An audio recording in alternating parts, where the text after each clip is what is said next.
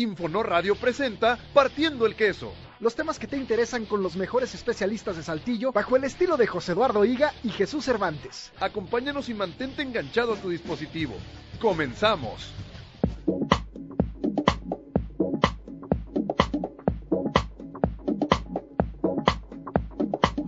¿Qué tal? Qué gusto saludarles. Les damos la bienvenida a Partiendo el Queso en este 9M tan sonado en todos lados, en redes sociales, en absolutamente todos los rincones de la República Mexicana. Y bueno, pues eh, un día que sin duda marcará un, un precedente importante. Vamos a ver qué tal se conduce esto hasta el futuro, qué trasfondo tiene, qué repercusiones va a tener. Ojalá, de verdad, ojalá que esto pues realmente sirva de algo. ¿Qué temas vamos a tener el día de hoy? Mi nombre es José Eduardo Higa. Y yo soy Jesús Cervantes. Y les voy a contar las formas de contacto a través del Twitter, arroba José-Higa, arroba Jesús Serflo con C, arroba Infonor, arroba Infonor-radio, para que se pongan en contacto con nosotros. Y, por supuesto, la página de Facebook de Infonor Radio. Y además, les recuerdo los podcasts que tenemos cada semana, tanto en Spotify como en iBox. Ahí pueden ustedes, eh, ya sea que lo quieran descargar o reproducir. Y también, por supuesto, les pedimos que lo compartan. Estamos como partiendo el queso en Spotify y en iBox. Y ahí estamos subiendo cada semana el contenido. Mi queridísimo Jesús Cervantes, muy buenas noches. Vámonos eh, recio, como dicen en mi pueblo, porque el tema está candente. Así es, eh, quiero saludar con mucho gusto también a Rebeca Rodríguez en la producción esta noche y todos los programas Bravo. de Partiendo el Queso. Muchas gracias, mi Rebe, un abrazote. Se quedan con ella después aquí en Canto Nuestro, lo mejor del canto independiente, la trova, ya saben. Hoy es un día diferente, un día eh, bastante extraño, un día que nos obliga, afortunadamente creo, Sí, nos sí. obliga a pensar muchas cosas, a reflexionar muchas cosas que tienen que ver con lo que es ser hombre, lo que es eh, o cómo nos hemos educado y los actos machistas que tenemos hoy en día, que identificamos unos, otros todavía no identificamos. Eh, también nos lleva a reflexionar sobre por qué pararon las mujeres, o sea, por qué tuvo que pasar esto, qué estuvimos haciendo nosotros. Y para eso, para eso invito a dos personas a quienes agradezco mucho que nos acompañen. Luis Falcón, actor, director, activista, psicólogo, actualmente estudia la maestría en sexología, ¿es? Sexología clínica y especialidad en educación sexual. Te agradezco que estés aquí con nosotros. Gracias. Muchas gracias, buenas noches y gracias por escucharnos. Al contrario, gracias a ti, Luis. Josué Lavandeira también está con nosotros. Él es director de Mejores Hombres, un grupo que has formado. Ahorita nos platicarás un poco de qué se trata este grupo, pero te, te agradecemos que estés acá con nosotros esta noche. No, muchísimas gracias a ustedes por la invitación. Hoy, el 9M, eh, lo vamos a recordar este, por muchos años. No sé si dentro de un año va a volver a suceder. Esperemos que no, porque si no sucede quiere decir que ya se arregló todo. No sé si en un año se puede arreglar algo así. Pero es un año que va a marcar a México. Un día que va a marcar a México. Y me gustaría empezar eh, preguntando sobre eh, la feminidad. Te decía Luis antes de entrar al aire que me llamaba mucho la atención por ahí algo que comentabas en algún espacio, que es eh, que tenemos tanto problema con la feminidad.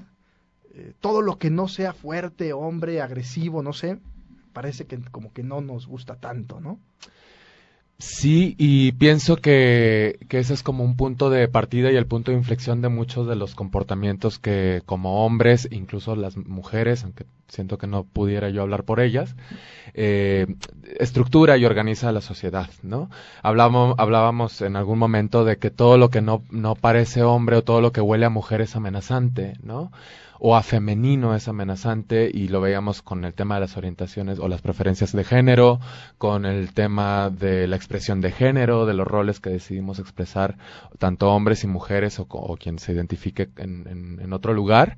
Y que eso pareciera que desde lo que es hombre o lo que es macho o lo que pudiera ser masculino, tiene que ser castigado, tiene que ser regulado, tiene que ser eh, discriminado o va a ser eh, potencialmente algo que se aniquile, ¿no? Hablando en términos eh, radicales, pues estamos hablando como de problemas de muerte, problemas de ataques directos contra, o todas estas fobias que sabemos, la LGTB, fobia, eh, etcétera, pero también eh, los usos y costumbres que tenemos entre los hombres, que nos identificamos como tales, eh, y que nos regulan sin siquiera estarnoslo diciendo, por ejemplo, ¿no? Que tiene que ver mucho con la expresión y con los mandatos que sostenemos para ser confirmados como hombres. La hombría es una performance que se actúa todos los días, ¿no? Es una teatralidad que nuestros cuerpos, eh, por asignación desde nuestros órganos sexuales externos, eh, nos toca y nos corresponde estarlo manteniendo. Por ahí escribí hace rato que eh, el hombre prefiere perder el amor antes que el poder, ¿no? Y me gustaría que, en un rato más, lo, leí hace poquito, este, y me gustaría que, profundizáramos el tema. Claro. pero antes, Josué, ¿qué pasa hoy con los hombres, con las masculinidades? ¿Qué pasa hoy con los hombres? Me parece que eh, parte de lo más preocupante que he notado es que no pase mucho. Parte de lo más preocupante que noto es que veo a gran cantidad de hombres haciendo públicas sus opiniones en redes sociales sobre el movimiento feminista y a pocos haciéndose responsables de su parte y hablando de lo que nos corresponde a nosotros como hombres hacer para desescalar y erradicar la violencia en el país el, sistema patriarcal sí lo componemos todos, pero ellas están haciendo su lucha y nosotros no estamos haciendo nuestra parte. Nosotros nos ha, nos ha faltado históricamente asumir esa responsabilidad y ver qué tenemos que hacer para cambiarlo. Em, mencionaba Luis el hecho de esta teatralidad que tenemos que actuar los hombres todos los días, porque nos da miedo no encajar en el molde de masculinidad que la sociedad construyó para nosotros. Y porque constantemente tenemos que estar reafirmando que somos hombres. Y es algo constante. Siempre tenemos que estar probando nuestra hombría ante nosotros mismos, ante las mujeres, pero sobre todo entre nosotros, entre hombres. Porque lo más lo que más nos aterra es que otros hombres puedan descalificarnos como hombres o hacernos sentir menos hombres. Y entonces de acá devienen muchos de los comportamientos tradicionales del hombre eh, que involucran, por ejemplo, el suprimir las emociones, ¿no? el tener un rango emocional bastante limitado y que muchas de las expresiones eh, de emociones negativas vayan siempre dirigidas hacia la ira, hacia el enojo y muchas veces acompañadas de la violencia. Gran parte de la construcción social que nos tiene hundidos en la violencia es la construcción social del hombre como un ente violento para poder ser un ente expresivo. Ah, y esto viene de esa discapacidad emocional que vamos socializando desde que somos niños y desde que desde pequeño te dicen los hombres no lloran, ¿no? Y que cuando a una niña puede ser que tenga cinco, puede ser que tenga veinte años y algo le duele y lo expresa y llora, recibe confort. Sí, señor. Y si un hombre a los cinco años llora, recibe confort, pero a los veinte ya no.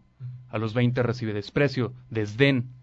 Y en el mejor de los casos, a los cinco años recibe confort, porque incluso eh, eh, hemos visto muchas veces que a los niños les dicen, no sea niña, no llore, ¿no? Desde pequeños. Y esto tiene dos connotaciones muy importantes, ¿no? El que te digan cuando eres un niño, no seas niña, no llores, te enseña dos cosas. La primera es que tú como hombre no debes de tener expresiones emocionales porque eso te feminiza. Sí, señor. Y te hace menos este? hombre. Y la otra connotación, que es la más peligrosa, es que lo femenino es negativo. Y entonces nos enseña que ellas valen menos y que todo lo que sea femenino vale menos. Y después nos preguntamos por qué tenemos una sociedad, machista en donde los hombres eh, subordinamos a la mujer en un rol de, eh, dominación-servicio, ¿no? Y entonces ellas tienen que ser las que sean ese rol subordinado para que nosotros mantengamos la posición de privilegio, que además acarrea unos costos sociales muy grandes. Acaban de decir eh, dos frases o dos palabras, dos conceptos que me gustaría que se aborden en esta mesa. El primero es el patriarcado. Se habla mucho del patriarcado y, y el sistema patriarcal y todo esto, pero de repente decimos, bueno, ¿y qué es esa cosa? El otro es el machismo. Aunque podemos identificar lo que pudiera ser machismo, no está de más este, plantear que fregados es el machismo. Y la otra, eh, que aunque no sé, que creo que no se ha comentado hasta este momento, pero seguramente saldrá en el programa y de una vez lo, lo, lo podemos, la heteronormatividad, que me parece que también es algo eh, importante. ¿Qué son esas tres cosas, Luis Josué? Bueno, pues a mí me gustaría más bien como empezar a definir qué es ser hombre, ¿no? Y, y el hombre entendido como este... eh, El hombre no desde la biología, porque podemos tener la impresión de que un hombre es aquel que tiene órganos sexuales pélvicos masculinos, eh, pene, testículos y ya, ¿no? Sin embargo, eh, nadie que se vea desnudo puede saberlo, ¿no? Ahorita asumimos que somos hombres los que estamos aquí, pero no sabemos claramente si sí o si no, este, porque pues no. Eh, pero lo que leemos como hombres son todas esas asignaciones que tienen que ver con los permisos, con los castigos propios eh, de esta de estos roles que se asignan a estos cuerpos, ¿no? Y entonces tienen que ver con la fuerza, tienen que ver con estos valores de protección eh, que configuran la paternalidad, que configuran eh, también la visión de una mujer a nivel subjetivo como una mujer débil, como una mujer que necesita del hombre proveedor, ¿no? O el hombre, dicho de otra forma, la necesidad de ser necesitado, ¿no? Y esto tiene que ver con el patriarcado. La, la palabra pater, ¿no? El pater de familia, ¿no? Es la figura organizadora, la figura reguladora y jerarquizadora de cualquier modelo, y así lo entendemos incluso en casa, ¿no? Si bien México es una, es, es, creo que es un país que tiene eh, que contraria totalmente esa idea porque la- muchos de los La hogares de Guadalupe y todo esto, o... y además muchos de los hogares son, son este, mono- monomaternales, ¿no? Mm, ya, Las- ya. este, están regulados solamente por mujeres, madres solteras o por padres periféricos, ¿no? Que Pero está- una mujer puede ser patriarcal también, ¿no? una mujer puede ser patriarcal y puede ser machista también, ¿no? Y, y- y- y creo que todos y todas en algún sentido lo tenemos en tanto la educación que recibimos, ¿no? No importa si, si el estrato social, sino las, la, la re- eh, los hábitos educativos que tenemos por cultura que se han quedado sedimentados en nuestra educación y que ni siquiera damos cuenta de ellos como violencia, ¿no? Y eso es la violencia simbólica. Entonces, la- el paternaje o la paternalidad tiene que ver con estos valores de protección, de eh, debilitar a la otra o al otro, inclusive entre hombres, ¿no? Hablaba de los, de los premios y castigos que tiene, por eh, la demostración de la fuerza y del poder, ¿no? El padre- quién es más fuerte. es, es un poco como la, la idea de quien el, el más fuerte es el, el macho alfa, ¿no? Y todos los demás son subordinados o subordinadas en el caso de las, de las mujeres, ¿no? Y muchas veces el tema este de la fortaleza, eh, creemos que por contar quizá con más fuerza, y esto lo digo en una generalidad porque no siempre es así, ¿eh? pero muchas veces creo yo, y ya me corregirán si estoy eh, equivocado, confundimos la fuerza física y, la queremos trasladar a todo en la vida, ¿no? O sea, ya nada más porque quizá como hombre, si se podría llamar así, porque lo que estamos eh, ahorita tratando es que no necesariamente somos del, del todo hombres, eso que estábamos comentando fuera del aire, que igual ahorita lo profundizamos, pero como muchas veces, muchachos, eh, se genera esta parte de, como yo como hombre, pues soy más fuerte en el tema físico, pues también soy fuerte en todo lo demás, ¿no? O sea, nada más por eso. O sea, trasladamos la fuerza física a, a una fuerza en todo, ¿no? Yo no sé cómo vean esta parte. Claro, y constituimos también en ello una eh, necesidad que es la que mencionaba ahorita Luis, la necesidad de ser necesitado, el, el tener que sentirnos como protectores, ¿no? Sí, como sí. protectores y dadores de una ayuda que nadie nos está pidiendo para empezar. Eh, perdón, voy a hacer un paréntesis, sí. Josué.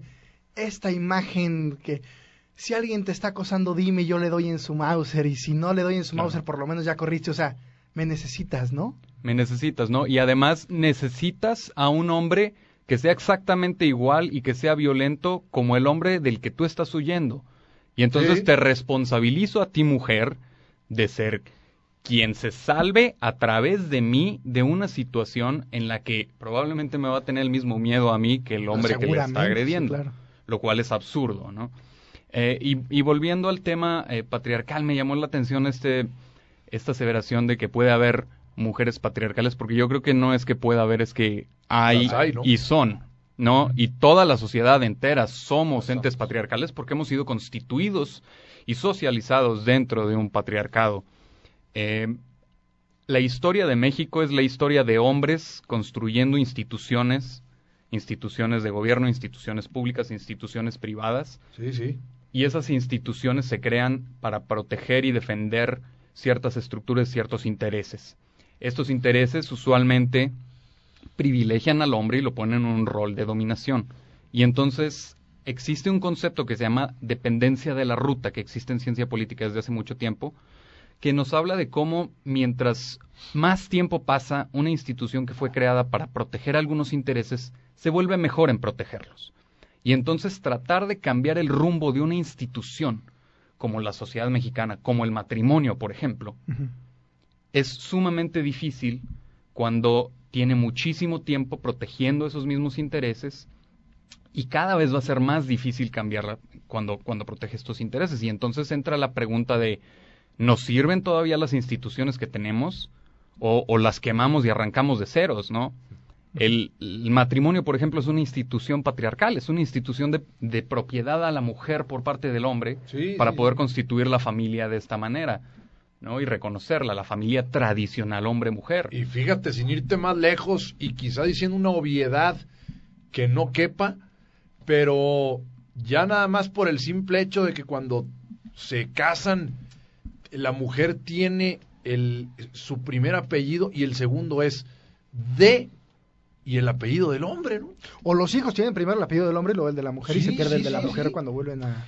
Claro, y estos eran, por ejemplo, formas que tenía en aquel entonces eh, en la sociedad católica, que eso se hacía a través de mandatos católicos, de sobre todo reconocer a los hijos no legítimos, ¿no? De poder señalar quién era hijo de quién y entonces poderle asignar un valor social y también eh, asignar una categoría especial a quien no tenía un padre legítimo y entonces colocarlo en una categoría de segregación. Luis, y, además ahorita que se mencionaba el tema de la fuerza y que, y que se, se, pasaba a otros ámbitos, no nada más a la fuerza física, estamos hablando de una fuerza de producción, o sea, es, el, es el, nuestro sistema capitalista neoliberal, que, es, que, que promulga la heteronormatividad. ¿De qué se trata la heteronorma? De estos seres sexuados eh, complementariamente reproductivos, entiéndase hombre y mujer, que sirven única y exclusivamente para la procreación. Los cuerpos están en función de la fuerza de producción. Entonces, para que produzcan más personas que vayan a producir más. Es, el, amo y el esclavo, ¿no? Entonces, esta idea se transmite como la idea legítima, las instituciones que hacen legitiman. ¿no? Legitiman una idea que después se romantizará, que después se le verán otros valores eh, religiosos, sociales, aceptables, pero que en su, en su principio lo que buscan es generar fuerza productiva y esto es esto es bíblico. En, en, algún momento todas las sexualidades que no fueran productivas, como lo es la homosexualidad, las relaciones lésbicas, la masturbación, que en, su momento se llamaba onanismo, la felación, todo lo que dejara el semen ahí tirado, ¿no? Que no que no fuera un semillero, quedó estipulado como un pecado. Sí, sí. Y ahora, hoy día, no sabemos por qué está mal la homosexualidad, pero nos da asco y nos da guácala, cuando en su momento tenía una, un propósito de producción, un propósito de supervivencia de una tribu, de una especie, de conquista. Un ejército. la heteronorma es colonizante, ¿no? ¿Y qué, y qué hace que, es, que ocurra en los cuerpos que solamente producen? Pues que son cuerpos que niegan el placer, son cuerpos que niegan otras eh, características de su cuerpo y no se diga el cuerpo de la mujer. La mujer finalmente es el dispositivo de violencia en el que más se ejerce el, patriarcado y, y, este sistema de producción. El primer esclavismo lo aprendimos en casa, nuestra mamá es esclava.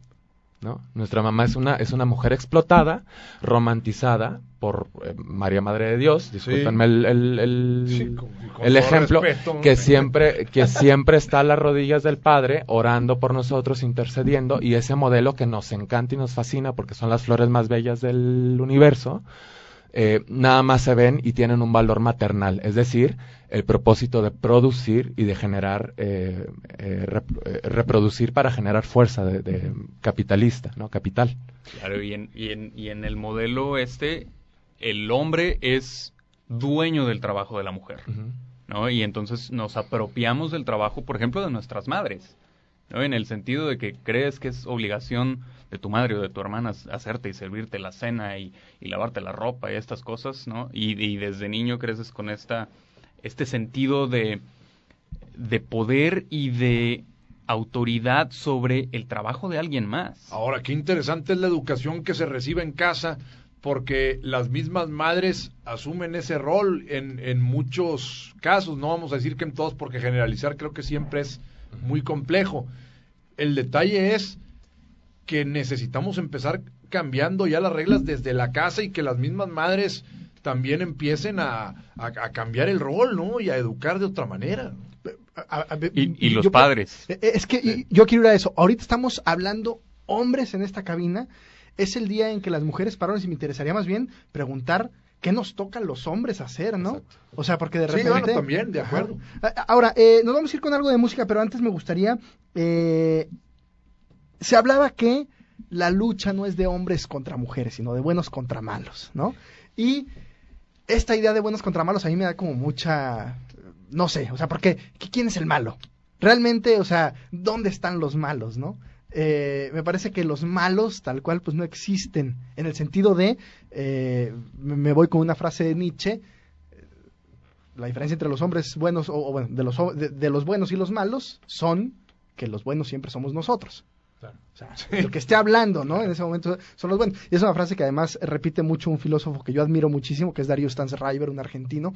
Y, eh, y que entonces dices, claro, ¿quién te va a decir, ah, sí, yo soy el bueno, la lucha es contra mí, ¿no?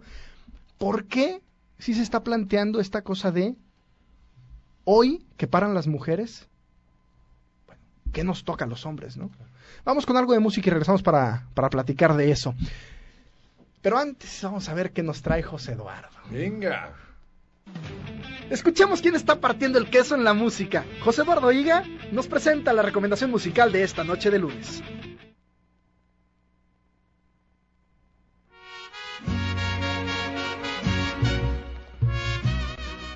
Se junta un referente de la música ranchera, bueno, y además de la versatilidad musical en México, como el señor Alejandro Fernández, con un tipo que, pues no voy a decir que va emergiendo, si comparamos ambas carreras sí se pudiera decir así, pero más bien creo que eh, pues es un tipo joven que apenas anda ahí eh, partiendo el queso, vaya que lo ha hecho de manera espectacular y ya es un tipo al final de cuentas con una trayectoria corta, pero pues bastante consolidada como el señor Cristian Nodal, forman un dueto bastante interesante. Esta canción es del disco hecho en México de Alejandro Fernández que acaba de salir este 2020. Tiene otra rola con Vicente Fernández bastante buena. En general el disco me pareció, me pareció bueno. Nos demuestra otra vez que el potrillo, pues en, estas raíces rancheras, es, es espectacular. Alejandro Fernández con Cristian Nodal, más no puedo. Interactúa partiendo el queso con nosotros a través de las redes sociales. Arroba José-Higa y arroba Jesús Serflo en Twitter.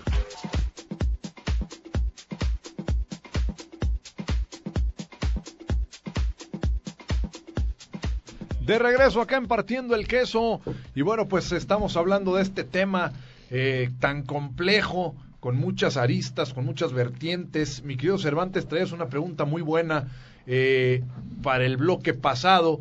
Y a mí sí me gustaría que como quiera ver si podemos profundizar un poco en el tema este de eh, que comentaron hace rato que parece que somos hombres, pero, pero no del todo. Esto lo comentamos fuera del aire y me encantó. Entonces, igual ahorita a ver si le podemos dar cuerda, pero mi querido Cervantes, la pregunta que has planteado primero.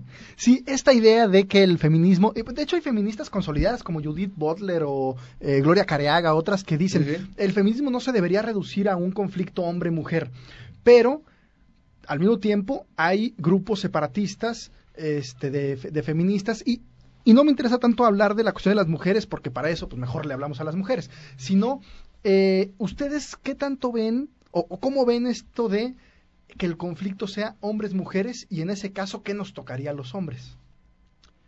Bueno, desde mi perspectiva personal, referirnos a la lucha por los derechos de las mujeres como una lucha contra los hombres es un error fundamental. ¿no? Me parece que la lucha, como la puedo entender yo, de las mujeres que están estos días manifestándose, tiene mucho que ver con derrumbar un sistema patriarcal de opresión hacia ellas y no con luchar contra los hombres. No es una lucha de géneros, es una lucha en contra de un sistema de opresión. Y es un sistema de opresión que nos oprime a todos, no nada más a ellas, que ellas son recipientes de una violencia brutal, es cierto, pero eh, no sé si han visto las, las cifras estos días, por ejemplo, de homicidios, los hombres también nos matamos entre nosotros muchísimo, eh, los hombres nos suicidamos a una tasa cuatro veces más alta que la de las mujeres. Y todo esto es parte de ese mismo mandato eh, patriarcal y del mandato masculino patriarcal, que quieren derrumbar las mujeres y que nosotros las estamos viendo desde la esquina sin hacer nada, ¿no? Em, Rita Segato, que es una antropóloga muy famosa, dice que el la primer víctima del mandato masculino es el hombre. Porque nosotros, en ese afán de tener que estarnos reafirmando constantemente como hombres, nos violentamos a nosotros mismos y a otros hombres. Y esto resulta pues en las cifras de violencia que cualquiera las puede investigar, están ahí en el INEGI, no las obtengan de la Mars, vayan y, vean, sus cifras eh, para que entendamos la profundidad de la violencia que ejercemos los hombres. El 89% de los crímenes violentos en México los, los cometemos los hombres. ¿sí? El 95% de los hombres muere a manos de otros hombres. Sí, señor y la gran mayoría de mujeres muere a manos de hombres también. Es decir, nosotros somos el ejercicio de la violencia personalizado en un colectivo.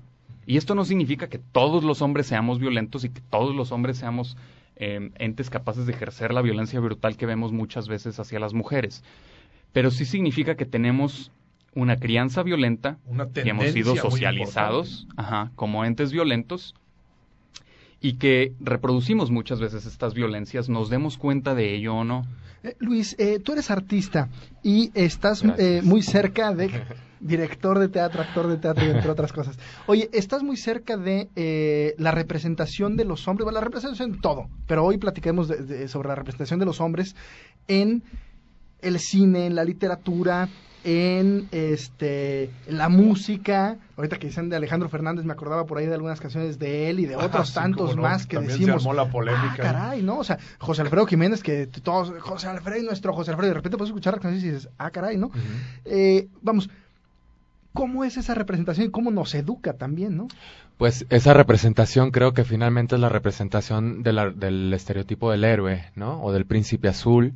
Desde, desde los cuentos de hadas, ¿no? La idea que se, que se vende a las niñas y a los niños es que el hombre eh, además que le corresponden estos colores, ¿no? El azul eh, o todo lo que vaya en función de eso, es un hombre caballeroso, un hombre que salva, un hombre que puede proteger, que va en búsqueda, y eso se, se a la larga se sigue, ¿no? No, no sé el porcentaje, pero ¿cuántas películas de heroínas hay, por ejemplo? Últimamente habría un poco más, pero casi todas las historias que nos están contando en el cine, que se cuentan incluso en el teatro eh, o, en, o en las canciones, tienen que ver con los hombres como eres o los hombres como protagonistas y las mujeres como personas laterales o personas...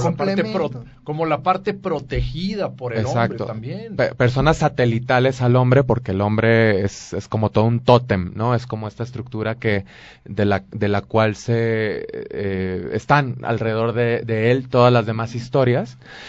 Y eh, incluso esto es de, de las telenovelas, ¿no? Este, si bien, si bien las, las, las, protagonistas, entre comillas, es la mujer, pero es la mujer que tiene que escalar a o que tiene que ir por, ¿no? Porque el hombre es guapísimo y porque el hombre es este, una persona poderosa. Y creo que esas son las figuras tiene que... dinero el hombre, ¿no? Esas son las figuras representacionales que, que aprendemos. Y algo que me parece todavía más grave es desde la pornografía. Nuestra primera educación sexual como varones y como mujeres, pero sobre todo como varones, es el contacto con la, la pornografía en la que se enseña eh, y se valida la, la, violación. ¿no? El, todo la mayoría de la pornografía o todas las expresiones gráficas de la sexualidad si no es que más bien la mayoría están representadas desde el hombre que abusa, el hombre que viola, el hombre que somete a la mujer, la mujer que necesita ser sometida para gritar, para sentir placer, para gemir. Eh, es un sexo desprovisto de cariño, para eso está el sexo lésbico, ¿no? Es un, es un sexo que siempre está eh, en función de la fuerza. De la penetración. De la el sexo coital, que, que, que cómo nos abruma a los hombres no rendir, no durar, eh, sí, pero en la película duran tres horas y yo nada más duro 15 minutos, pero en la película eh, mide 25 centímetros y a mí me mide 15. Y todas estas estructuras frustran muchísimo y luego devienen en problemas de demostración de poder, de suicidios, de violencia ejercida en las confirmaciones o hasta hasta hablaría como de sublimaciones un poco más grandes, ¿no? Como no sé, este a lo mejor va a decir una exageración, pero un poco eh, quizá en este ejemplo burdo, eh, checarlo más allá, como me compro un camionetón 4x4 con 50 mil litros de... O, una moto. Una moto tal, como formas compensatorias de esto que nos han vendido y que no podemos alcanzar. ¿Qué promueve el, el, el, capitalismo o qué promueve los, las fuerzas de producción? Que siempre tendremos que ir a más y siempre tendremos que aspirar y duele mucho no alcanzar. Cuando el, el hombre, eh, la, la hombría está instaurada en la idealización de, todo lo que nos venden es una idealización heroica. Y está muy cañón pues no cumplir esos patrones e ir tras ellos y entonces eso nos exige más fuerza, eh, trabajar 18 mil horas, no ver a los hijos, eh, no me gusta el afecto, ¿no? Y empezamos como a discriminar las cosas que no, que no producen esa fuerza. Oye, eh, bueno, aprovechamos de una vez este tema que preguntabas, José Eduardo. El tema de que comentabas fuera del aire, mi querido Luis, de pues es que realmente no sabemos si somos hombres y comentaste algo hace rato que este pues algo relacionado con pues digamos con el pene digamos que, que porque lo tenemos ya pensamos que, que somos y demás. Y lo, lo rebates en, en, cierto sentido y me gustaría que nos lo explicaras un poco porque me, me fascinó, me, me, gustó bastante los, los patrones que creo que tienen muchísima lógica también y deberían ser estudiados. Claro, yo, eh, bueno, de entrada entendemos la, o se puede entender la hombría y, la, y, y, ser mujer desde los órganos sexuales pélvicos, ¿no? Como si se tiene vulva o pene, pero la verdad es que esto socialmente no lo sabemos. Intuimos que los que estamos aquí somos hombres y que quienes están allá son las mujeres o tal, pero no nos consta siquiera lo que traemos debajo de los pantalones, pero sí que especulamos a partir de eso, no como una sospecha de qué tendrá esta persona. A ver, hay algo ineludible, ¿no? Que, que, ahí me gustaría que me corriges un poco. Dices, es que no sabemos lo que traemos debajo del pantalón. Ajá. Si yo apelo, no sé cómo decirlo, si yo apelo a sentir lo que tengo debajo del pantalón, pues lo voy a sentir y, y claro. voy, a, voy a decir, pues, sabes que es el pene, ¿no? Pero esa es, esa es la, la, vivencia personal y la experiencia, Ajá. pero la verdad es que no, no, andamos dando cuenta de quiénes somos. Y para hablar del sexo biológico tendríamos que abarcar siete dimensiones que componen al lo que es ser hombre, ¿no? Y en este sexo biológico encontramos que hay eh, un sexo gonadal, un sexo hormonal, un sexo cromosómico, los órganos sexuales pélvicos externos, los sexuales pélvicos internos, este, el, el, sexo cerebral. Y si algo de eso no está, no somos hombres o no somos mujeres. Pertenecemos a, a un estado sexual que se llama intersexo.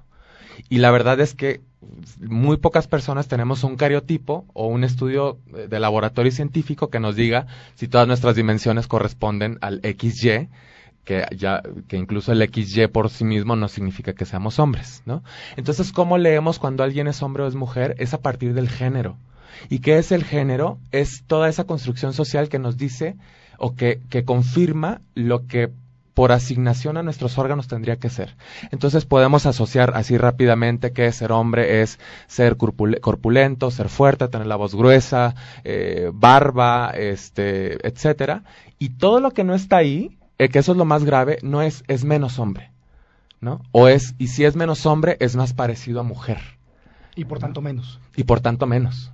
Exacto. O incluso cuando decimos, es que parece gay.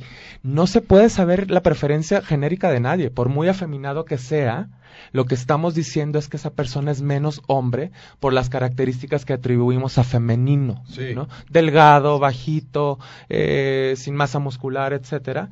Y con base a eso es que eh, se generan discriminaciones y también los hombres somos nuestro propio dispositivo de violencia y de regulación claro, para y de, pertenencia. Y de, de, autonegación también de una parte importantísima de, de, nuestro ser, porque tanto biológicamente como en la construcción de género no somos binarios, no son uh -huh. dimensiones binarias. Uh -huh. ¿no? Y no tenemos, es que una entender, o la otra. tenemos Ajá. que entender que prácticamente la gran mayoría de, de todos, si no es que todas las personas estamos en algún... Eh, es, en alguna parte interna De de, esos continuos, de ¿no? este continuo, de este espectro, ¿no? Y no somos totalmente masculinos o totalmente femeninos. Y el hombre, históricamente, tiene que negar su lado femenino. Nosotros tenemos que negar la feminidad dentro de nosotros para poder sentirnos hombres. ¿Qué características, mi querido Luis, si nos pudieras eh, decir, también incluso tú, mi querido Josué, quién eh, se pudiera considerar un hombre por completo? O sea, eh, si es que se puede, insisto, eh, si es que científicamente se puede decir, este tipo es un hombre completo, ¿qué vendría a hacer esto? Lo que pasa es que es- esto, justo esto nos, lo- nos lo ha dado el feminismo y con ello Simón de Beauvoir, que dice que la mujer no es, no nace, se hace. Y también yo pienso que los hombres es así. Igual. Es decir, no nada más somos, somos seres biológicos, somos seres psicosociales también. Entonces, supuesto. ¿qué más da que tengamos nuestras siete dimensiones científicamente comprobadas y laborator- laboratorizadas si la si mi género, yo elijo que mi género es más femenino o es no binario o me identifico como mujer, porque identidad es otra cosa, ¿no? O mis prácticas sexuales son femeninas, no son masculinas. Es decir, ¿No? yo puedo cumplir con la ciencia, al, la ciencia biológica al 100%, pero mi estructura psicosocial o, lo, o mi educación y todo mi contexto va a determinar otras cosas que, al final de cuentas, aunque yo en mi laboratorio saque 100, como quiera me van a discriminar si no cumplo con, con el mandato. Es decir, no, no tiene nada que ver con el cuerpo ni con lo que tengamos en las, entre las piernas. Tiene que ver con el cumplimiento de las tareas y los roles que tenemos por asignación a eso que creemos que son los cuerpos, ¿no? Pero, ¿qué es ser hombre o ser mujer? Creo que, que un poco lo decía eh, Josué ahorita, es cualquier lugar desde el continuo y entender que eso es lo que nos hace seres complejos. Ahorita decían, es buenos y malos. Ser buenos y malos es poner dos extremos en los que ninguna de las personas que estamos aquí ni las que nos están escuchando estamos allí. No, porque además Así todo es. esto es subjetivo. Exacto. Claro. Oye, eh, hace- Claro, y per- eh, Dime, perdón, nada más para complementar. Yo creo que un hombre completo es un hombre. Y punto. Cualquiera que sea tu expresión de masculinidad y todo lo que esto conlleva, eres un hombre completo y no eres más ni menos hombre. Somos hombres diferentes y tenemos que empezar a aceptar distintas expresiones de nuestra masculinidad. Así es. Oye, Josué, hace algunos años en las elecciones eh, para presidente Donald Trump, eh, estaban Trump y Clinton, Hillary Clinton por ahí, y Hillary Clinton eh, iba siempre arriba en las encuestas y luego fue una sorpresa que Donald Trump ganara. Eh, se atribuyó después a que la gente no aceptaba eh, públicamente el discurso de odio de Trump, pero al momento de estar en lo privado de la urna, Sí, ahí Dicen, decía. ¿sabes qué? Yo sí quiero que manden a los mexicanos o a los latinos a la frega y yo sí voto por Trump. O yo sí quiero que estos discursos de odio sí se den. ¿Qué tanto está pasando eso con el machismo hoy en México? Es decir, ¿qué tanto estamos frente a un micrófono, estamos públicamente en nuestras redes sociales, publicamos nuestra foto ahí de morado y cuánta cosa, y apoyo a las mujeres y estas cosas? Pero en nuestras relaciones con nuestras amigas, con nuestras novias, con nuestras eh, madres, con, con las mujeres, estamos ejerciendo machismo. ¿Qué tanto puede ir por ahí? Híjole, me parece un tema sumamente complejo, porque sí, todos somos personas privadas y personas públicas. ¿no? Y, puede duda. ser que entre tu persona privada y tu persona pública existan discrepancias, porque hay cosas que de nosotros mismos elegimos no compartir. Sin embargo, creo que tenemos que ser congruentes con lo que decimos, con lo que hacemos, y no podemos estar dando una imagen de apoyo hacia las mujeres si para empezar eh, como lo mencionaba ahorita, nosotros no asumimos la responsabilidad que nosotros como hombres jugamos en ese sistema de violencia y cómo lo perpetuamos y cómo jugamos dentro de este sistema para que siga manteniendo su lugar y su hegemonía. Y entonces me parece que lo primero que tenemos que hacer como hombres, si queremos apoyar a las mujeres, es cuestionar nuestro rol dentro de este sistema. ¿Sí? Es importante, me parece, que que no nos enfoquemos en, en criticar el movimiento de ellas ni lo que ellas están haciendo. ¿no? Finalmente la lucha de mujeres es por mujeres de mujeres para mujeres Y a pesar de que muchas de las cosas que ellas están buscando hacer nos han beneficiado, como por ejemplo el que ahora estemos hablando nosotros aquí de temas de hombres y de masculinidades, ¿no? Y de distintas expresiones de roles de género, se lo debemos a la lucha feminista, a que ellas empezaron a cuestionar los roles de género en sociedad.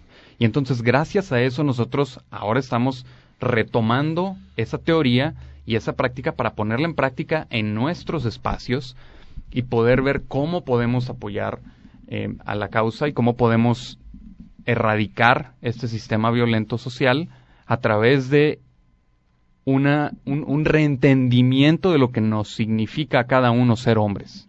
Luis. Y algo que quisiera también aportar es que es bien difícil que los hombres veamos la violencia que ejercemos.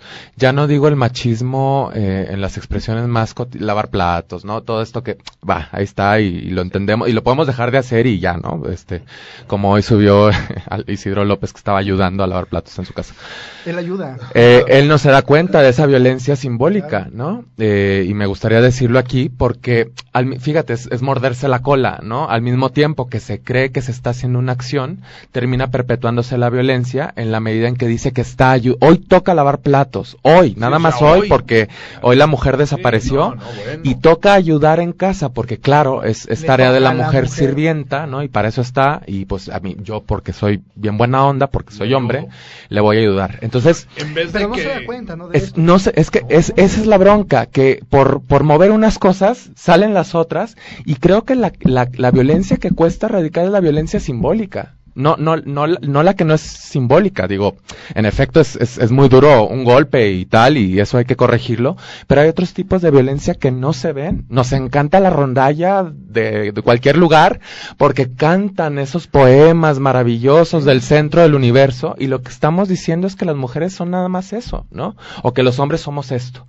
Y estas violencias simbólicas están puestas en todos lados. Simplemente cuando uno llega a la oficina, ¿quién pone el café?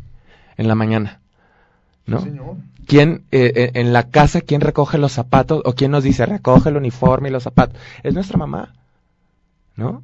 Y, y esa es violencia simbólica. ¿Quién, ¿Quién nos despierta si no son el despertador? Es la mamá. Sí, o sea, no, no eres violento en el sentido físico, pero eres violento simbólico y esta, valga la redundancia y la repetición, ¿no?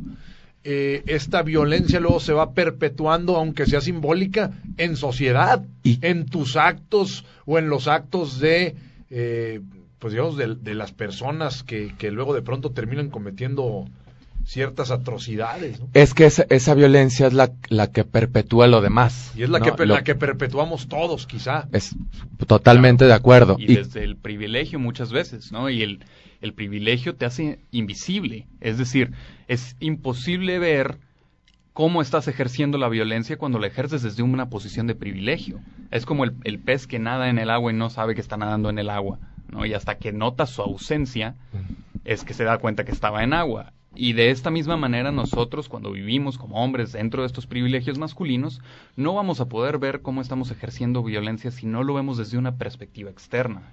Y, perdón, y además no se ve porque nos dijeron que está bien, porque está romantizado y porque tiene valores morales, religiosos, legales, arraigadísimos. Entonces claro. no nos...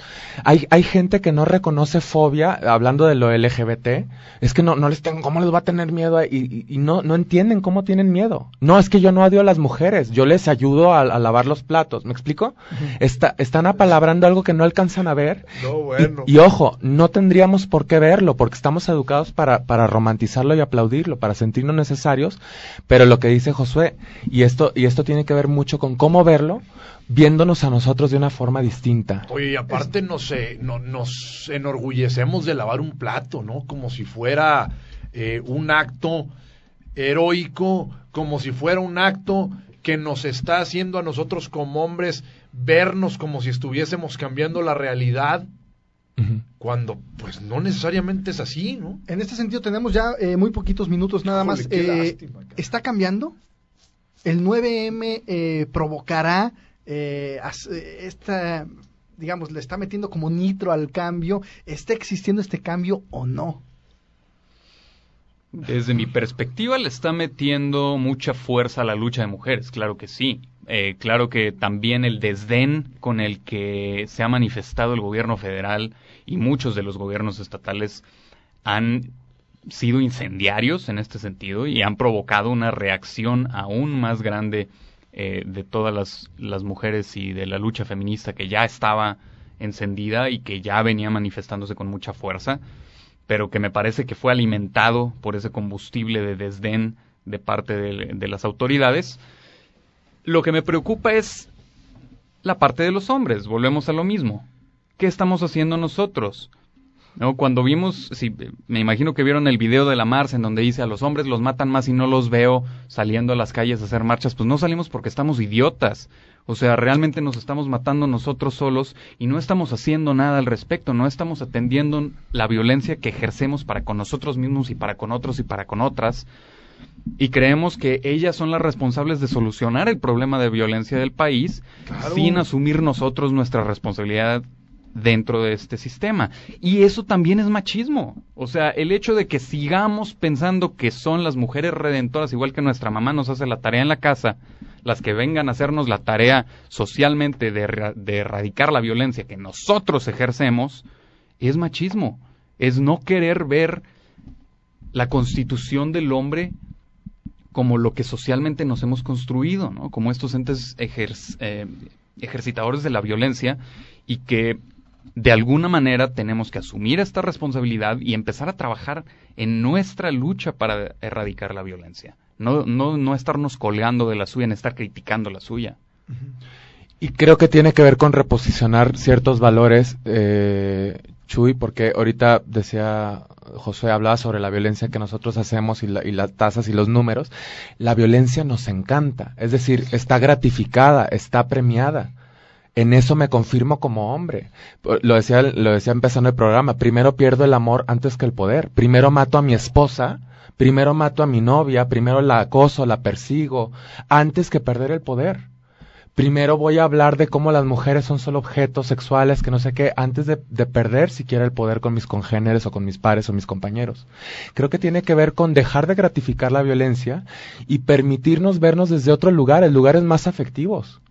¿Qué, ¿Cuál es la bronca con, con, ser como mujer o parecer mujer o lo femenino o lo joto o lo homosexual?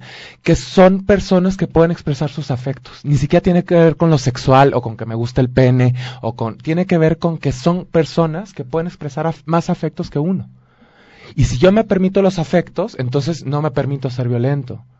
Si yo demuestro esto que me preocupa, o, digo, sabes que no puedo sostener esta casa, o no quiero mantener a cinco hijos, pero pues ya estamos aquí, pero vemos qué hacemos, y admito que estoy frustrado, que mi rendimiento sexual no es el de las películas pornográficas, que este, que mi que, que la mujer con la que estoy o mi compañera eh, tiene también sus victorias y tal, eso creo que nos ayuda a vincularnos de una manera más afectiva y menos violenta. Hay que empezar a vernos desde el afecto y a decir sí, me gustan los hombres, me gusta estar con hombres y no con cómplices de la violencia, ¿no? También necesitamos tener amigos, no cómplices.